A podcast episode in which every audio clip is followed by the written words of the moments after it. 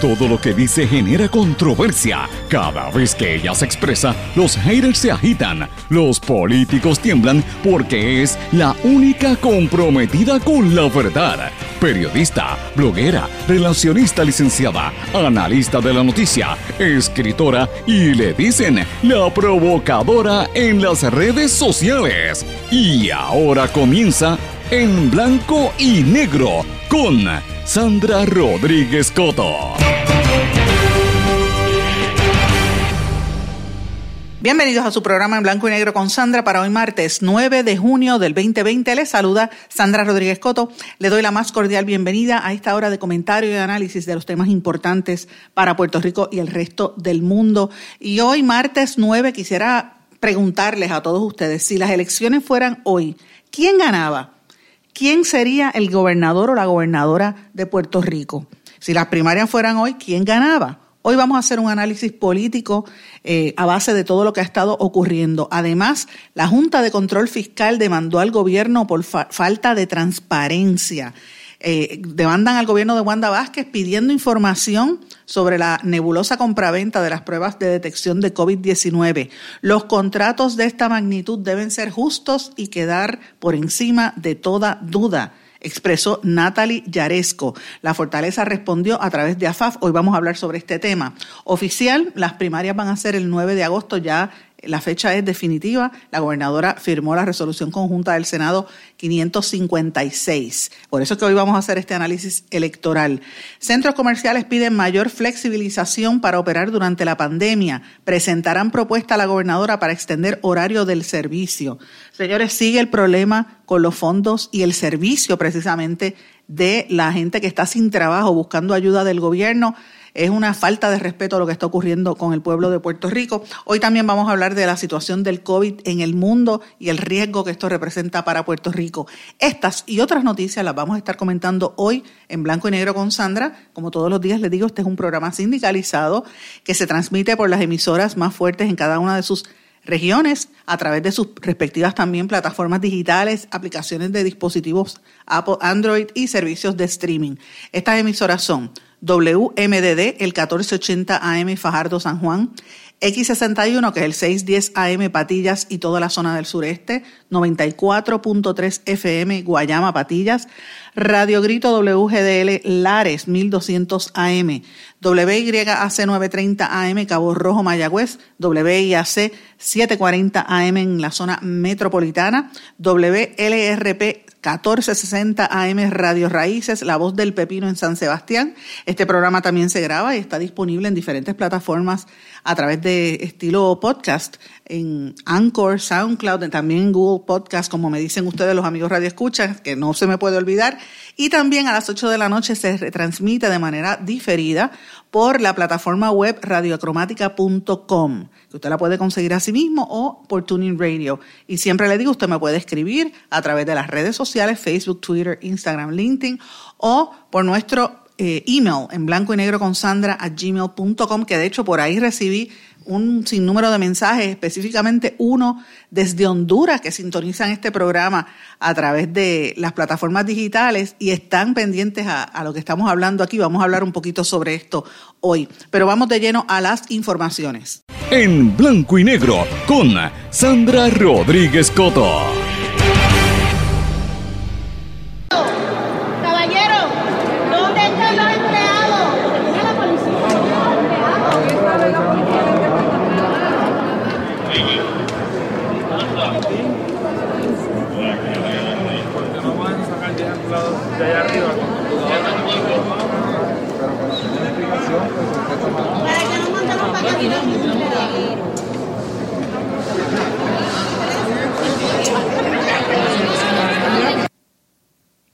Eso que ustedes escucharon, mis amigos, eso fue la gente molesta protestando en el centro de convenciones que fueron allí a solicitar beneficios del programa del desempleo durante el día de ayer y estuvieron desde las 6 de la mañana casi hasta las 3 de la tarde y los tenían del tingo al tango los mandaban a subir y a bajar escaleras y por poco se forma un motín.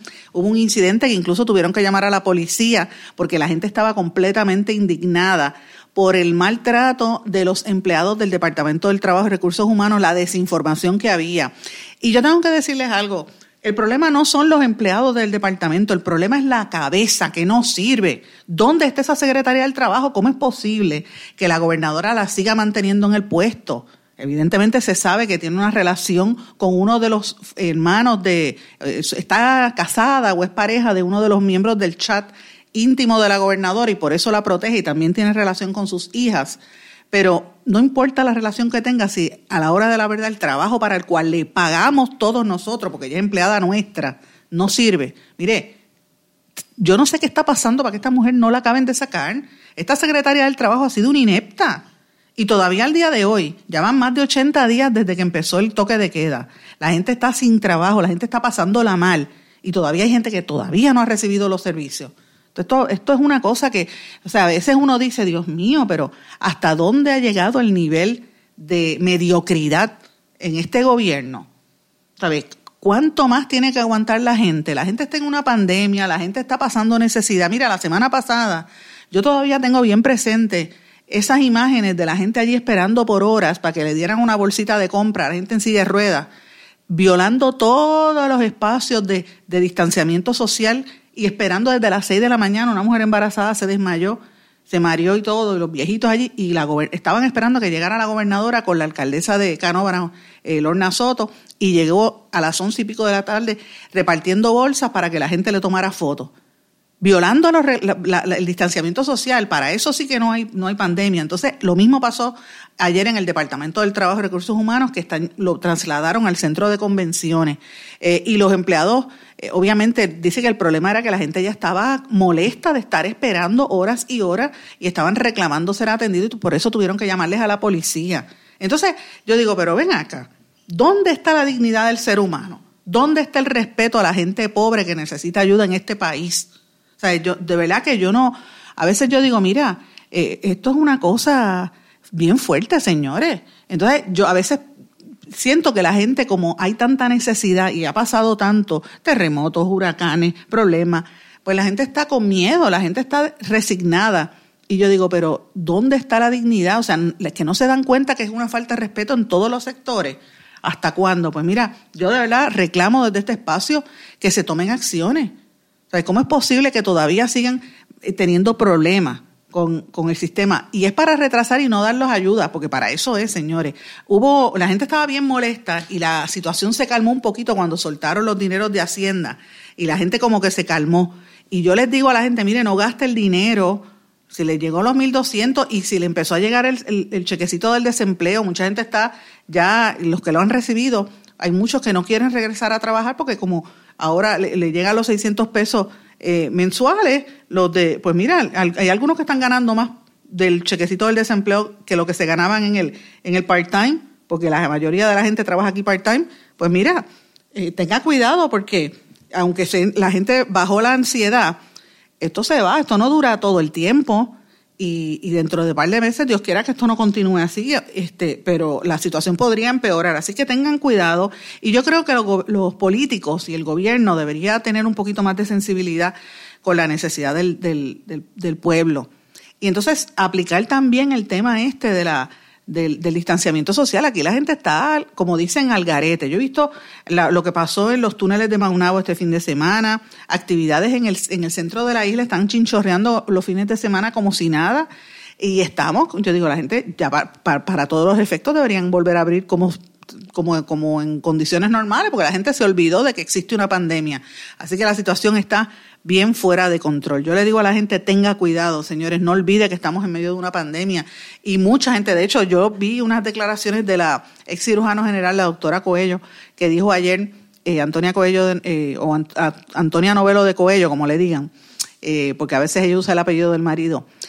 Ella estaba diciendo que ella cree que ya más de la mitad de los puertorriqueños tienen el virus y no se ha dado cuenta. E incluso estimó sobre 40 mil personas que son asintomáticos, porque el virus está aquí. Así que hay que tener mucho cuidado. Esas estadísticas son, ¿verdad? Ya lo estimó. No hay una cifra porque también tenemos problemas con, la recopilación de información. Así que ah, para todas luces, mire, usted cuídese porque no sabemos dónde estamos. Bueno, la Junta de Supervisión Fiscal demandó al gobierno por la falta de transparencia, específicamente en el tema de los documentos sobre las pruebas del coronavirus, las pruebas del COVID-19 y el, y el negocio ese de los 38 millones que se le iban a a conceder fast track a una empresa de construcción. En la demanda de 33 páginas le piden al Tribunal Federal ante la jueza Laura Taylor Swain que ellos llevan dos meses pidiendo la información al gobierno y el gobierno se ha negado de darla. Entonces la pregunta es la siguiente, señores, ¿dónde está la transparencia? Ya ustedes entienden que si los periodistas hemos pedido información y no nos la conceden, y hemos tenido que acudir incluso a defender nuestro derecho a la libertad de expresión, como estoy haciendo a través de, la demanda que radicamos con la ACLU. Imagínense cómo es la magnitud de la falta de transparencia en este gobierno que hasta la Junta de Control Fiscal, nombrada por el presidente, determinando que Puerto Rico es una colonia, que el gobierno se tiene que reportar a ellos, tampoco le dan información. AFAB, la, la, Autoridad de Asesoría Financiera y Agencia Fiscal del Gobierno, reaccionó eh, a esa demanda diciendo que eh, que el gobierno produjo sobre mil páginas y 202 eh, documentos relacionados a las negociaciones de los contratos eh, y que ellos han estado en la mejor disposición de sentarse a hablar. pero a pesar de haber producido estos supuestos mil documentos, la Junta alega que todavía le falta información por producir y que el Departamento de Salud, en ese sentido, el Departamento de Salud solicitó una prórroga para identificar o corroborar otros documentos que supuestamente no los tienen. Así que miren, yo de verdad francamente pienso que aquí están estirando el proceso eh, para que no se sepan algunas transacciones y quiénes eran los que, eh, las cabezas que estaban detrás de esa negociación tan nefasta. Bueno, los centros comerciales están pidiendo una mayor flexibilización para operar durante esta pandemia. Eh, y están anunciando que van a presentar una serie de propuestas a la gobernadora porque a pesar de que han flexibilizado, ellos ese toque de queda a las 7 de la noche todavía los afecta eh, y el cierre a las 5 les representa sobre 77 millones de dólares en pérdidas. Eh, y cerca de 20.3 millones en salarios directos que no se están pagando. 8,4 millones en recaudos para el erario que no están llegando porque la gente no puede ir a comprar. Ha bajado la merma y hay una asociación de centros comerciales que incluye diferentes tiendas, incluye centros comerciales grandes como eh, el Mayagüez Mall, Plaza del Caribe, Plaza del Sol, San Patricio y obviamente Plaza de las Américas y Molo San Juan, entre otros. Así que veremos a ver qué va a ocurrir ahí. Eh, ustedes saben que en Plaza de las Américas y por lo menos Plaza del Caribe hay que hacer unas reservas. Usted tiene que llamar y reservar para pedir permiso e ir. Si tiene que hacer una compra, no puede estar ahí de window shopping. Yo me imagino que eso va a ir flexibilizándose poco a poco. Bueno, cambiando el tema, ustedes saben que hablamos la semana pasada de la situación en la Corporación del Fondo del Seguro del Estado. El administrador del fondo, Jesús Rodríguez, dice que todavía no ha recibido la carta para eh, su destitución eh, y él reitera que tiene que haber una justa causa, a pesar de que la secretaria del Trabajo, Briseida, eh, y, la misma gobernadora están, Briseida Torres y la gobernadora y, el, diferentes personas de la administración están tratando de sacarlo del puesto. Él está incluso señalando al amigo secretario de la gobernación, Antonio Pavón, eh, que también lo quieren sacar y él dice que no se va a ir del puesto eh, obviamente, ustedes saben que él fue, este, y me refiero a Jesús Rodríguez Rosa, el, administrador del fondo, fue la persona que movilizó a todos los empleados públicos en la contienda pasada para los, empleados públicos progresistas para hacer la campaña entre los PNP del gobierno y le dio la victoria prácticamente o contribuyó grandemente en la, en la, en la victoria de Ricardo Rosello, pero en esta ocasión él es, está con Pedro Pierluisi y eso es parte del problema que hay. Bueno, mis amigos, quiero mencionarles, el, este fin de semana, ustedes saben que hemos estado trabajando desde que empezó la pandemia y nos mantenemos cubriendo informaciones los fines de semana. El domingo tuvimos esa la entrevista que hicimos con el CEO de la empresa Pasif, Jorge Rodríguez, y yo tengo que decirle que eso ha sido, ha roto todos los récords y la cantidad de gente que sigue escuchando y, comentando y me envían mensajes de las declaraciones que hizo Jorge Rodríguez, que estuvo ayer en este programa, ustedes escucharon el audio, eh, pero me llamó poderosamente la atención que hasta el león fiscalizador lo pasó en el programa que él tiene y la cantidad de gente que está pasando los clips porque están de acuerdo con lo, con lo que planteó Rodríguez de que aquí hace falta una mayor meritocracia en el, en el contexto de el premio que le han dado a esta señora una muchacha jovencita que no tiene absolutamente nada de experiencia en compras, le, regalaron el puesto de compradora oficial del gobierno por 10 años, simple y llanamente porque es la novia de Anthony Maceira, uno de los miembros del chat. Así es como estamos hablando. Pues este, sigue dando de que hablar esa entrevista y, vamos a seguir hablando de ese tema en los próximos días, así que tienen que estar atentos. Pero tengo que mencionarles que el sábado habíamos hecho un análisis electoral de qué pasaría si las primarias fueran hoy, las elecciones fueran hoy, quién, van quién iba a ganar esas elecciones. Y hoy yo quiero compartir con ustedes un poco sobre este tema, porque me parece súper súper interesante lo que está ocurriendo. Eh, nosotros hicimos también un, como buscamos una aplicación que hay, una aplicación de, la, de Facebook para hacer encuestas o mejor dicho, un sondeo. Y puse los candidatos, primero me borró unos cuantos, después puse los nueve candidatos, aspirantes, debo decir. Y yo no sé si fue que o no lo vieron o solamente se metieron a participar los del Partido Independentista y algunos populares y, uno que otro PNP, pero me sorprendió que hubo candidatos como Alexandra Lúgaro y, y el mismo Eliezer Molina, que tienen tantos seguidores en las redes sociales, que aparecía como que nadie votó por ellos y apareció como número uno Juan Dalmau del PIB, eh, que todo el mundo sabe que el PIB en las últimas elecciones no ha quedado inscrito. Así que yo creo que esa, esta, esa, ese sondeo no era muy científico que digamos, así que yo lo descarté. Ahora, voy a hacer el análisis de lo que yo entiendo que va a ocurrir. Y esto lo pongo en el contexto de que la gobernadora Wanda Vázquez firmó ayer la resolución conjunta del Senado 556, donde oficializa el hecho de que se pospuso la celebración de las primarias eh, para el 9 de agosto del 2020. Se supone que ya esos hubieran pasado, pero por la cuestión del, del COVID y de la pandemia, pues no se han dado.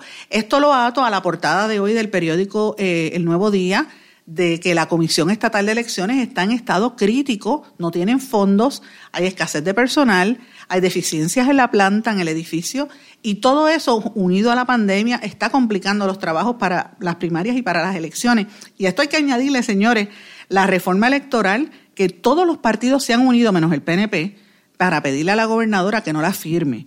Si la gobernadora firma esa ley, eh, que está siendo impulsada por el presidente del Senado, Tomás Rivera Chats, y el de la Cámara, Johnny Méndez, aquí va a haber bastante problemas. Ya va a tía del Partido Popular y me parece que del independentista también han dicho que la van a impugnar en los tribunales, una ley inconstitucional, porque permitiría que gente que no vive aquí vote en Puerto Rico, uno, y número dos, le, da, le, le garantizaría el poder prácticamente perenne al PNP, lo cual es ilegal, o sea, no es, no es este, justo, no es democrático, es, completamente antidemocrático para darle prioridad a un solo partido. Así que veremos a ver qué va a pasar en cuanto a la reforma electoral, pero lo que sí es cierto es que la gobernadora ya oficializó que las primarias van a ser el 9 de agosto. Faltan nueve semanas para las primarias del PNP aproximadamente y faltan aproximadamente 22 semanas para las elecciones que son el 3 de noviembre.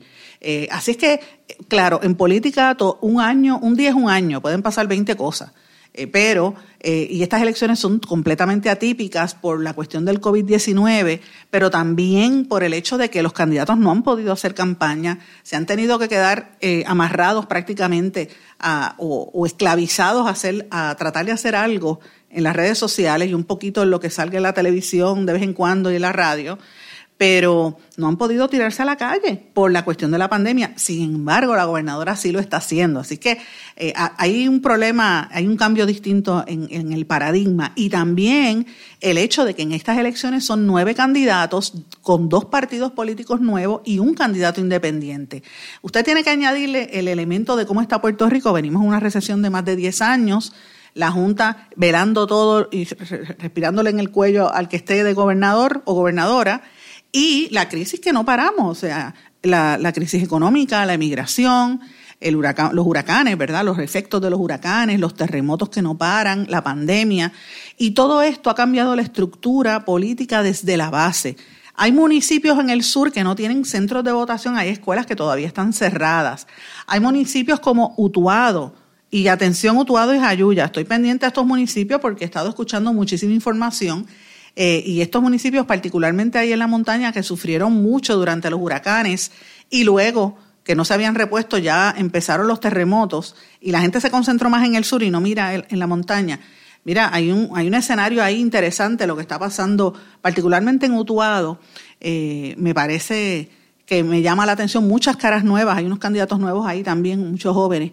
Así que todo esto tiene mucho que ver con la situación de, la campaña, cómo se ha alterado el ciclo electoral de este año eh, y, no consideramos cuál va a ser el efecto de lo que pasó en el verano del 2019, si estas emociones, todos estos corajes que, se, que tuvimos, eh, y que la gente cuando se tiró a la calle, digo tuvimos porque yo también estuve sorprendida cuando vi el, chat, yo dije, wow, esa, eh, qué falta de respeto, eh, y las emociones, los disgustos, todos esos pensamientos de la gente, si siguen ahí, el tema de, de, lo que acabo de describir al, programa, al principio del programa, del descontento que hay porque no llegan las ayudas, la gente que está pasando necesidad y al principio de esta pandemia que pasó hambre, todo eso, todo, todo, todo eso incide al momento de votar y yo creo que mucha gente molesta y en la medida en que no abran y otros candidatos hagan campaña política, solamente sea la gobernadora, pues eso también violenta la libertad de expresión de los demás candidatos, de los demás partidos. Eso fue lo que dijo, por ejemplo, Pedro Pierluisi y también lo ha expresado Eduardo Batia. Así que hay unos problemas ahí muy serios. Eh, y todo, pues esto pone un, un panorama, como le dije, distinto. Yo creo que estas elecciones, más allá de ser unas elecciones eh, para el estatus, no realmente estadidad sí o no, no va a ser la prioridad, aunque usted va a escuchar muchos supuestos analistas, y de hecho, eh, ayer se anunció, yo hice unas expresiones en mis redes sociales de la entrada de Abel Nazario como analista político, y yo tengo que decir que es otra vez otro político fracasado, acusado de corrupción, o un convicto, ex convicto, ex convicto cabildero, eh, abogado gente que tiene unos intereses políticos, otra vez vienen a, sacar del medio a los periodistas y a usurpar los espacios en los medios de este país. Y eso está mal. Lo que fue Edison Mil Aldarondo, Jorge de Castro Font, el hijo de, el cabildero que está ahora en Guapa Televisión, el hijo del convicto eh, eh, el alcalde de ex alcalde de, Toalta, Rodríguez, este, hasta el mismo Alejo Maldonado, que fue un sicario de la policía y todo el mundo lo sabe. ¿Cómo es posible que le den espacios en los medios de comunicación cuando este país está en esta crisis? Y yo lo tengo que decir, eso está mal. Eh, usted va a escuchar muchos analistas que van a hablar de que el tema es todo. Gente así como ellos, que tienen unos intereses particulares, de lo único que van a hablar es de la estadía sí o no. Pero si usted me pregunta a mí, mirando el panorama y, a base de la experiencia que tengo cubriendo procesos electorales, para mí lo importante en estas campañas no va a ser tanto la estadidad, sino van a ser los municipios. Para mí, los importantes en, estas, en esta contienda van a ser los alcaldes, porque los alcaldes y alcaldesas se juegan su supervivencia.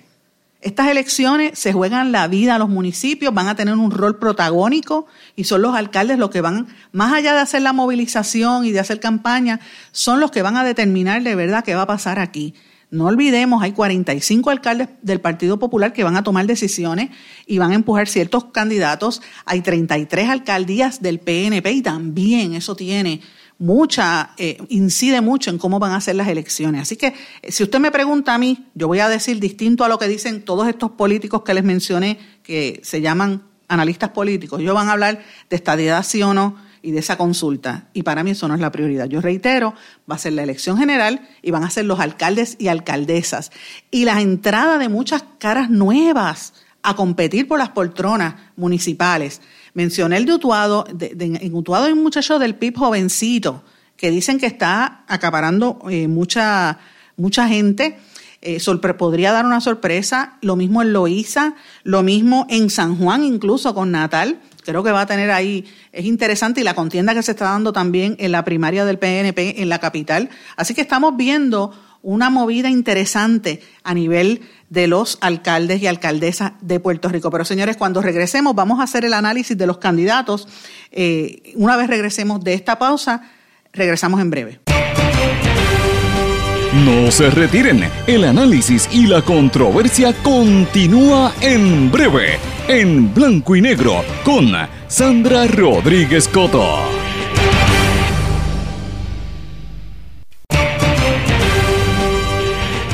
Y ya regresamos con el programa de la verdad, en blanco y negro, con Sandra Rodríguez Coto.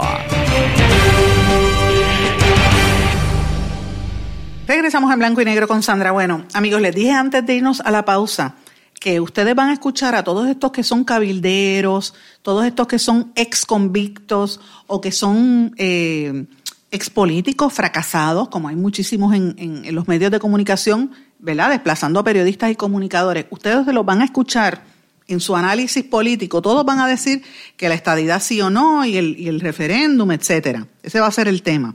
Y yo insisto que el tema principal y que la prioridad en estas elecciones y primarias la van a tener los alcaldes y alcaldesas de este país.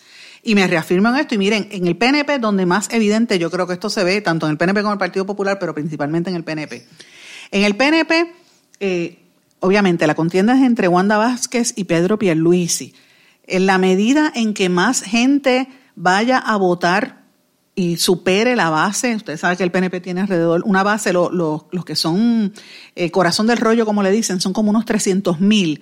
Eh, evidentemente, esa base eh, va a estar con Wanda Vázquez. Pero la medida en que empieza a llegar más gente, le va a dar la victoria a Pedro Pierluisi. Va a pasar igual que en las elecciones anteriores, que era la inversa. La base estaba con Pierluisi y cuando empezó a llegar otra gente fuera de la base, le dio la victoria a Ricky Rosselló, 70-30 más o menos. Pues esta vez va a ser a la inversa. Eh, y aunque públicamente mucha gente dice que está con la gobernadora, hay mucho descontento y parte del descontento lo traen los alcaldes.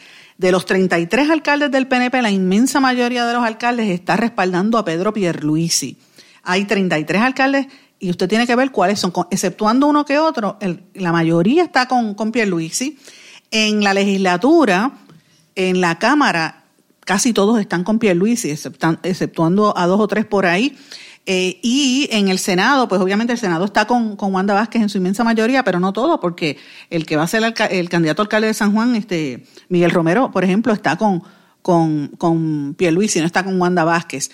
Eh, así que se, uno podría pensar que Tomás Rivera Chats, quien tiene muchísimo poder, eh, realmente es el líder político más importante en términos de poder político dentro del PNP, pues va a tratar de mover su ficha. Veremos a ver qué va a suceder. Yo sé, yo he estado conversando con algunos alcaldes eh, progresista y hay mucha, mucho descontento. Hay algunos que guardan absoluto silencio, como Ramón Luis Rivera, hijo, el alcalde de Bayamón, que no ha dicho nada. Eh, y también es importante los empleados públicos del PNP. La gobernadora ha estado haciendo campaña. Eh, yo sé que AELA está respaldando a la gobernadora Wanda Vázquez, eh, pero hay que ver quién va a movilizar los empleados públicos del PNP, porque ese, quien lo hizo en las elecciones pasadas, como les dije en el segmento anterior, es el actual director ejecutivo del el director del, del, Fondo del Seguro del Estado, que el grupo de Wanda Vázquez quiere sacar de, del, del, del medio, ¿verdad? Así que vamos a ver cómo se va a disputar esa situación. Y mm, yo creo que es importante ver cómo se está moviendo esto. Hay un elemento también importante que es el sector fundamentalista, los más conservadores y cristianos, los que casi siempre son cristianos dentro del PNP. Los, eh, ahí van a haber una sorpresa porque muchos se van a ir con, con Proyecto Dignidad y yo sé que va a haber sorpresas ahí, pero hay algunos conservadores dentro del PNP como Tata Charbonnier que están con Pierluisi, así que mm, es, mm. interesante eh, la dinámica que se va a ver. Si usted me pregunta a mí, ya les dije, en la medida en que vaya más gente a votar, Pierluisi tiene mayor posibilidad de ganar. Si se quedan poquitas personas eh, como electores y la mayoría de la gente no sale a las primarias, gana Wanda Vázquez la, la candidatura. Así es como yo lo veo dentro del PNP. Eh, ¿Qué más yo veo aquí? Ah, es importante decirlo porque como ya mencioné, la pandemia le ha dado exposición gratuita a la gobernadora, eh, pero tiene por otro lado un problema que le están cogiendo a broma. La gente no le cree lo que dice y, cuando digo que la cogen a broma, miren todas las parodias que hacen en la televisión y en las redes sociales sobre la gobernadora. Es bastante intenso. En cuanto a Pierluisi, el problema con Pierluisi es que Pierluisi estaba acostumbrando, acostumbrado a hacer campañas tradicionales eh, ¿verdad? Él en esta ocasión pues ha tenido dificultad. Él se proyecta como un hombre que tiene experiencia, conoce lo que pasa en Washington, pero también todavía tiene esta percepción de, que es un poco mongo y la gente por eso como que no se le acaba de ir. Mucha gente, por lo menos de la oposición, lo mencionan. ¿Qué lo ayuda? Pues que tiene los alcaldes, tiene la base, tiene a Jennifer González eh, y veremos a ver cuál es el, el reto. El reto grande para él es que la gente olvide el golpe de Estado que intentó dar en el verano, tiene a Cari, a Cari y su hermana, como directora de campaña, eh, y no podemos olvidar que ella fue estratega, ella y su marido, su marido es uno de los principales cabilderos en este país, este Andrés Guillemart, que tiene un nombre eh, que suena las alarmas para mucha gente en este país por los vínculos que tenía con los seguros y, y con la ¿verdad? El manejo de la cosa pública es, es una especie de Elías Sánchez, pero de otro bando. Así que esa parte van a tener que, proyectarla de otra manera, porque eso es un negativo que tiene Pedro Pierluisi. Pero como ya mencioné, él tiene unas, unas experiencias eh, y conoce mucha gente fuera de Puerto Rico, particularmente en Washington. Así que vamos a ver, gana Pierluisi en la medida que salga más gente a votar. En el Partido Popular, ¿cómo yo veo la cosa? Pues mira, el Partido Popular se va a activar, ha estado bien callado, yo a veces pienso que el Partido Popular no existe y, en cierta medida la razón de ser del, Partido Popular se perdió con todas las decisiones que han dicho que evidentemente el, el ELA ya no era una ficción y ya el ELA no existe.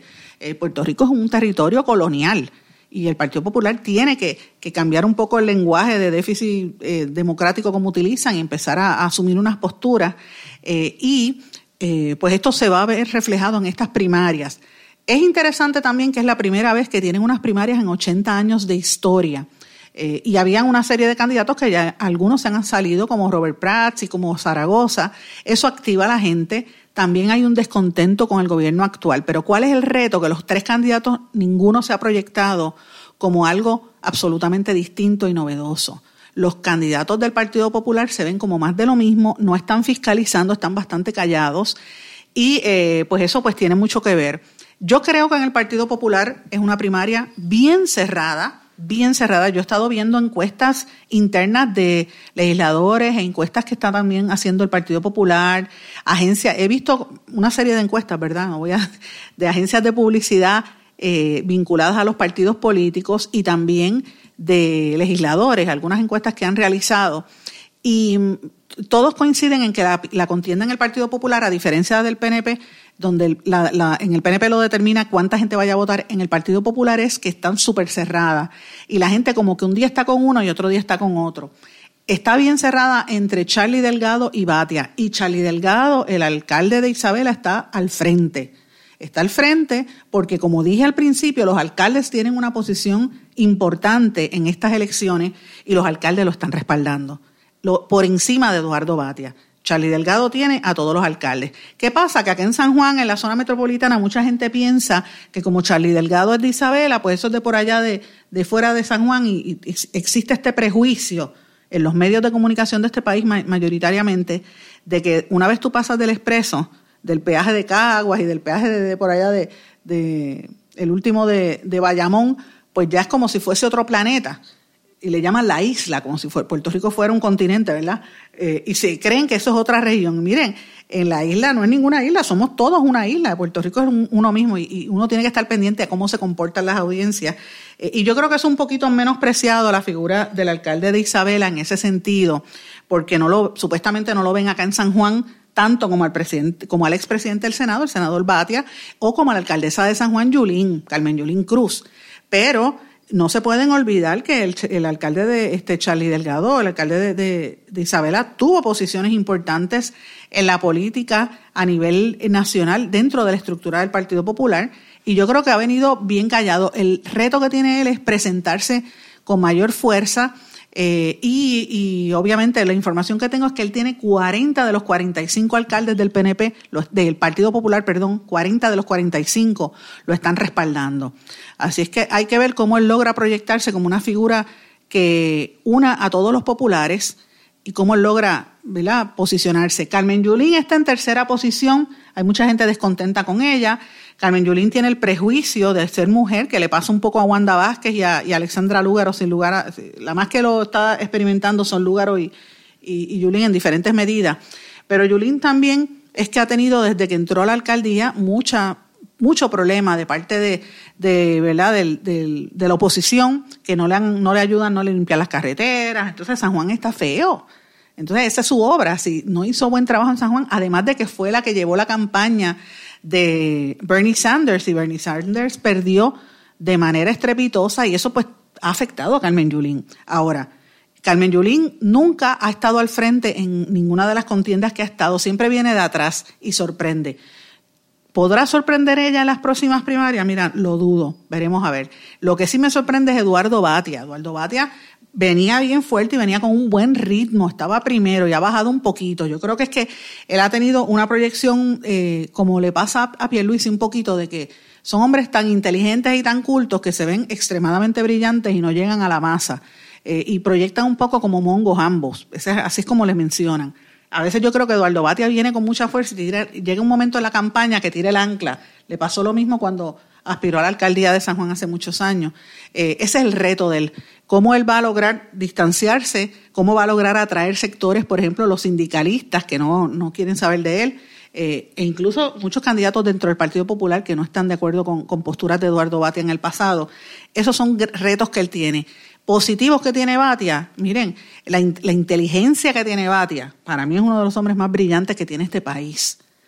Y otra de las cosas que tiene Batia es los conocimientos, las conexiones que tiene fuera de Puerto Rico, que señores, muy importantes a nivel eh, eh, internacional, yo diría, no solamente en Estados Unidos, sino en América Latina, pero en Washington él tiene aquello allí bien, bien conectado, eh, tanto o incluso más que Pierluisi siendo Pierluisi comisionado residente. ¿Por qué? Porque Batia dirigió la oficina de Washington allí un tiempo y, Batia mantiene muchas relaciones en la capital federal, en diferentes estados de la nación americana. Así que esos son unos activos importantes que tiene Eduardo Batia, eh, que el elector popular pues, va a tener que determinar. ¿Quién va a ganar? Pues miren, reitero, Partido Popular está bien cerrada la contienda, hasta ahora va al frente bien pegado, pero va al frente Charlie Delgado y, lo, y reitero, va a determinar esto, cuánta gente vaya a salir a, votar y el, apoyo que tengan de los alcaldes. Hasta ahora, los alcaldes están con el de Isabela.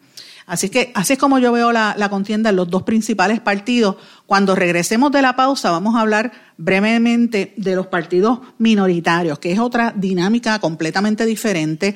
Yo creo que hay algunos que no van a quedar inscritos y creo que hay algunos que van a dar unas grandes sorpresas en este país. Vamos a una pausa y regresamos enseguida.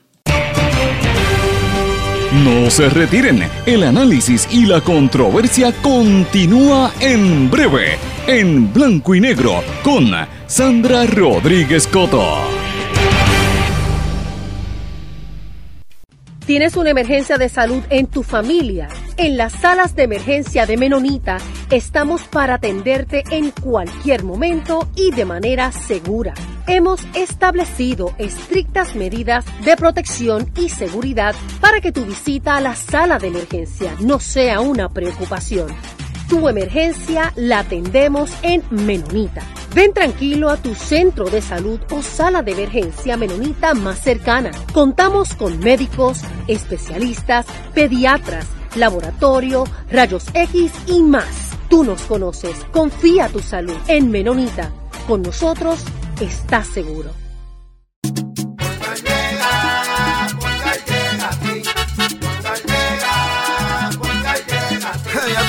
Eso es lo que te responden, pero ahora botaron la ola, porque ya no importa en qué parte de la isla estés. Si tuviste un accidente, mi gente de Poingal le llega a tu casa o trabajo para que no te complique. Con servicio en todas partes de la isla y el mejor servicio al cliente. Por eso y mucho más, yo Piru lo digo, yo quiero Poingal. ¡Duro!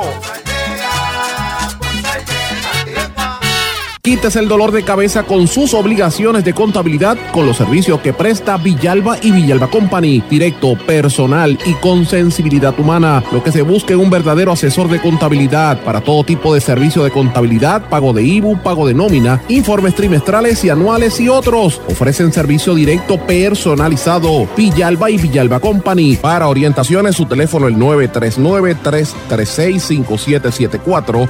939-336-5774. 5774. Y ya regresamos con el programa de la verdad en blanco y negro con Sandra Rodríguez Coto. Y regresamos a esta parte final de En Blanco y Negro con Sandra y seguimos con este análisis de, las elecciones, si las elecciones fueran hoy, ¿verdad? Eh, ya hablamos del Partido Nuevo Progresista, que están bien pegados y que eh, gana Wanda Vázquez si la base, eh, se queda la base de electores, si van más electores PNP, salen a votar y los alcaldes logran movilizar, entonces gana Pedro Pierluisi, que tiene la mayor parte de, los eh, ¿verdad? candidatos electos están respaldándolo. En el Partido Popular está al frente Charlie Delgado, pero es una contienda extremadamente cerrada. Está un día al frente Delgado, otro día Batia. Eh, la ventaja es que, que eh, la cantidad de endosos y, de respaldo, y 40 de 45 alcaldes populares están con el alcalde de Isabela. Carmen Yulín está en tercer lugar, pero uno no puede descartarla, como dije antes de irnos a la pausa, porque siempre ha venido de atrás y siempre gana. Así que veremos a ver qué va a pasar. Ahora vamos al PIB. El Partido Independentista, eh, yo lo he dicho muchas veces, lo dije en el análisis que hice en las redes sociales, a mí me parece que Juan Dalmau ha sido uno de los mejores senadores en la historia de Puerto Rico. Oigan esto, yo no digo eso mucho. Yo lo pongo casi en el nivel de David Noriega, de David Noriega, precisamente del PIB, y uno que otro que ha habido del Partido Nuevo Progresista y del Partido Popular. ¿Por qué yo digo esto? Por la cantidad de, de legislación, por la seriedad de él, por la profundidad en sus argumentos, porque se prepara y por la variedad de temas, ¿verdad? Compárelo con otros legisladores y usted me va, va, va a tener que coincidir el, el, que, que siendo independentista y estando en minoría ha hecho un buen trabajo. ¿Logrará llevar eso a la candidatura a la gobernación? Yo lo dudo. Lo dudo porque el Partido Independentista, no sé qué pasa en la proyección pública que no logran en los últimos, yo diría, las últimas tres elecciones o quizás cuatro, sacarse del sistema la sombra de Rubén Berrío y de Fernando Martín, que son gente importante. Yo no digo que no lo sean, pero se ve como un, partido anquilosado, un partido que aunque tenga caras jóvenes o relativamente jóvenes, se ve siempre un partido que, que lo que hace es cambiando las sillas musicales eh, y es la misma gente. Esta es unas elecciones vas tú, la otra voy yo y en la otra voy yo y me muevo, que es lo que está pasando ahora. María de Lourdes estuvo la vez pasada para la gobernación y ahora va para el puesto de, de, Juan Dalmau y Dalmau va para la gobernación. ¿Ves? Estas sillas musicales eh, es lo que la gente pues no, no respalda del PIB. Aparte de que la gente sigue, lo ve como que no evoluciona eh, y se ve como que el partido domina sobre los candidatos. Eh, no se ve necesariamente como una institución política grande, sino más bien como un club con las mismas caras. Y tengo que decirlo, y es, triste porque el PIB tiene algunos candidatos importantes y aquí debería haber variedad. Por ejemplo, mencioné anteriormente el joven que está, hay dos muchachos jóvenes que están aspirando para las alcaldías en Loíza y la alcaldía de Utuado, que son sangre nueva yo estoy impresionada y miren que yo para yo impresionarme con candidatos se necesita. Pero estos dos muchachos jovencitos, lo hice y Utuado del PIB, vélenlos, vélenlos, porque van a dar mucho que hablar y los veo mucho tiempo en la política ambos. El PIB tiene las candidatas a Salinas. Son, es la primera vez en la historia de Puerto Rico que van todas mujeres para la alcaldía y la legislatura municipal, pero eso pues sale un articulito y ahí quedó en la prensa. No trasciende, no percola la opinión pública. ¿Qué pasa? Pues mira, yo creo que no logran llegar a, a, a cambiar esa percepción de elitismo que tenía el PIB eh, y el reto de, la, de, ¿verdad? De, de, las sillas musicales. El PIB siempre se proyectaba como, como la, mucha gente en la masa lo critica, dice, ah, ellos son inteligentes, pero son intelectuales, no, no los entiendo, ¿verdad?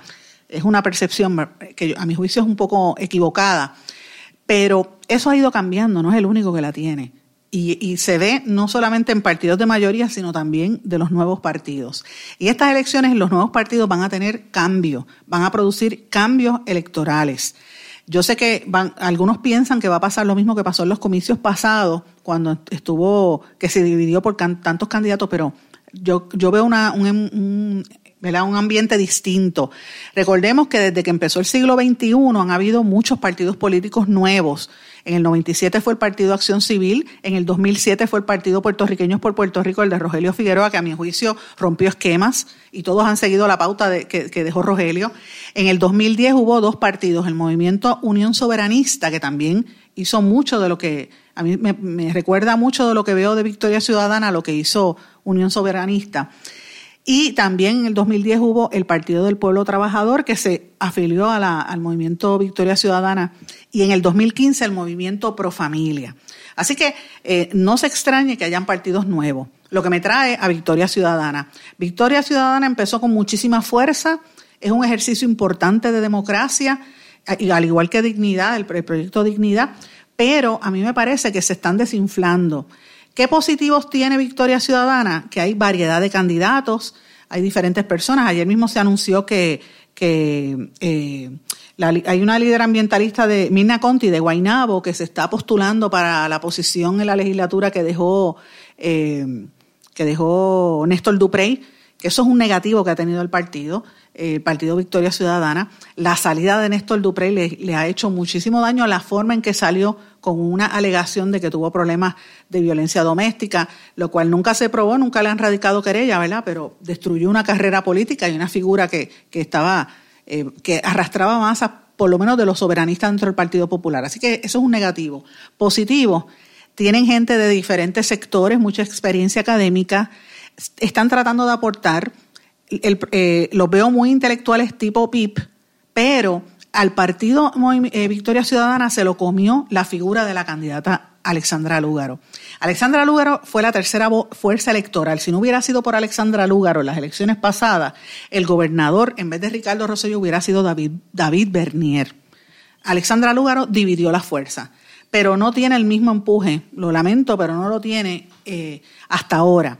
Yo creo que hay un problema, ¿verdad? La gente que le está haciendo la campaña negativa a Alexandra Lúgaro y específicamente menciono, es una estrategia de, elementos dentro del PNP que tienen a sus medios comprados, a la gente comprada dentro de ciertos medios, particularmente Mega TV, algunas cadenas, el programa La Comay, eh, que han en esta campaña sexista incluso contra Alexandra Lúgaro. Yo creo que ser tan visceral les va a reventar en la cara, porque en vez de quitarle votos a Victoria Ciudadana, eh, lo que va a hacer es neutralizar. Ellos, ellos pensaban que Victoria Ciudadana le iba a quitar votos al Partido Popular y yo creo que le va a quitar a ambos, porque la gente este tipo de cosas, este tipo de campaña negativa no le gusta. Ya dije que la salida de Néstor Duprey también eh, afectó. Los, la, y entonces otro de los problemas grandes que yo veo en Victoria es que nadie conoce los candidatos. Hablan mucho los, pocos que salen por las redes sociales, pero la gente no los conoce. Ni siquiera la candidata a comisionada residente es una persona que, el público general pueda reconocer. Así que yo los veo neutralizados. Lo que me trae al proyecto Dignidad del doctor César Vázquez. Señores, de todos los movimientos que están en estas elecciones, incluyendo los partidos tradicionales, yo creo que el, más eh, el que mayor sorpresa va a traer va a ser este proyecto Dignidad si es como yo estoy viendo que está ocurriendo, ¿vale? Lo que me dicen tras bastidores. Eh, el proyecto Dignidad está bien calladito, han estado haciendo por debajo de la mesa muchas movidas y yo creo que podría sorprender. Así como dije que, que, que por ejemplo, el candidato Pip de Utuado, el, candidato, el de Loíza, eh, como dije que, Manuel Natal podría traer una sorpresa en San Juan, siendo de Victoria Ciudadana, pues mire, también digo que podría haber una sorpresa de Proyecto Dignidad. El Proyecto Dignidad le va a quitar votos al PNP, eso es inevitable. No tanto al Partido Popular, al PNP. Yo creo que los, los están subestimando y yo creo que eso está muy mal, le pasa también a las minorías que lo subestiman. Eh, en el caso de, del doctor César Vázquez, pues la gente y muchos políticos lo ven, ah, eso es un fundamentalista, ese es un cristiano, así se refieren, de una forma bien peyorativa. Y se olvidan que en Puerto Rico hay 1.5 millones de cristianos evangélicos. Imagínense que vote medio millón, ¿verdad? Un, de ese, un 70% de eso sean PNP y un 30% vote por dignidad. Mire, se fastidió el PNP. 10.000 votos que saque el proyecto de dignidad son 10.000 votos que le van a quitar al PNP. ¿Por qué? Porque casi todos son afiliados o, quieren la estadidad para Puerto Rico, pero son conservadores y no, no se ven reflejados en el PNP o están molestos con lo que hizo Ricardo Rosselló y con lo que está haciendo Wanda Vázquez y no se ven dentro de la estructura del Partido Nuevo Progresista. Así que, eh, ¿cuál es el reto del proyecto Dignidad? Lo mismo de Victoria, de los candidatos de Victoria, que la gente no los conoce y que el eh, doctor César Vázquez va a tener que buscarse otros espacios para proyectarse públicamente más allá de ir a, la, a, una sola emisora de radio en San Juan. Tiene que buscar otros espacios para comunicarse. Y lo que me trae al candidato Eliezer Molina. Eliezer Molina tiene unos seguidores que son eh, a fuego con él. A mí me recuerda mucho lo que hacía Alexandra Lúgaro en las elecciones pasadas, que tenía los Lugaroids, como le decían algunos, eh, toda esta gente que lo seguía en las redes sociales y se convertían hasta en trolls criticando al que dijera algo malo de ella, pues lo mismo pasa con Eliezer Molina. Tiene, es como un culto de gente detrás de él que, le, que, que compran su mensaje, entienden lo que él quiere decir. Eh, pero, ¿cuál es el problema que tiene Eliezer Molina? Precisamente eso, que él es candidato independiente. Mire, yo lo he visto a él en tres sitios nada más hablando en medios eh, tradicionales, con el compañero Rubén Sánchez, en pelotadura en la televisión y la vez que vino aquí a este programa. Para de contar, o sea, yo no he visto a Eliezer Molina teniendo una exposición amplia en los medios tradicionales. Eso lo perjudica porque él no tiene el capital, los medios no lo ven como, como un candidato siendo independiente. Yo creo que él debió haber, eh, no sé, considerado ir al, al Senado, buscar unas posiciones en la legislatura. Miren el ejemplo de Vargas Vidot. Si aquí hubiese habido un grupo grande de candidatos independientes o que entren varios de Victoria Ciudadana o de Dignidad a la legislatura y varios independientes, imagínense que entre una mayoría de candidatos independientes al Senado o a la Cámara. Ahí sí le digo yo que esto podría empezar a cambiar, pero el enfoque siempre es a la gobernación y no necesariamente eso es lo más efectivo, mis amigos. Así que yo veo que Eliezer Molina tiene un problema, al igual que lo está teniendo Victoria Ciudadana y, y más que nada esos dos partidos y algunos legisladores y aspirantes a la legislatura por el, por el Partido Popular y el PNP. Miren, las redes sociales no es lo único que hay, es importante, es un vehículo, es un canal de comunicación, pero no es lo único. Puerto Rico es un país de envejecientes, que son los que votan, que no necesariamente están metidos en Facebook o en, o en Twitter. Twitter es un, es un microcosmos y Facebook también. La gente escucha radio, la gente escucha, ve televisión, pero más que nada radio, porque la televisión no hay, no hay cable TV en muchos sitios. Así que eh, tienen que considerar eso en el momento de proyectar su mensaje porque los pone en desventaja. Así que si usted me pregunta un resumen, ya le dije cómo, cómo yo veo esta situación. Los candidatos son presas ahora mismo del tema del COVID y son presas de Wanda, presos de Wanda Vázquez. En la medida en que esto no abra, Wanda Vázquez tiene el camino libre para hacer su campaña y los demás se tienen que, que dedicar a hacer Zoom eh, eh, videoconferencias por Facebook que nadie quiere ver. Ah, y el otro reto es que no hay dinero. Así que no, la gente no quiere, no tiene dinero para recaudar. Así es que eh, hay, un, veo un reto grande ahí, el tema de la reforma electoral y de los medios tradicionales. Yo creo que esto lo podría cambiar la participación que tengan los alcaldes en el país. Mis amigos, el tiempo no me dio para más. Tengo que, tengo que cortar, no sin antes despedirme para mañana lo dejo con tres preguntas a usted, elector, que tiene que tener presente cuando usted vaya a votar. Usted pregúntese tres cosas. Uno, ¿quién de todos esos candidatos tiene mejores soluciones a mis problemas? Verdades, no, no ideas, soluciones reales. ¿Quién tiene la capacidad de administrar bien este caos que es el gobierno? ¿Y quién va a cambiar el caos que tiene Puerto Rico? Esas son las preguntas que se tienen que contestar por encima de las banderías ideológicas. Mis amigos, será hasta mañana. Me despido en blanco y negro con Sandra. Regresa mañana. ¿Se quedó con ganas de más? Busque a Sandra Rodríguez Coto en las redes sociales o acceda a en blanco y porque a la hora de decir la verdad solo hay una persona en la cual se puede confiar. Sandra Rodríguez Coto en blanco y negro.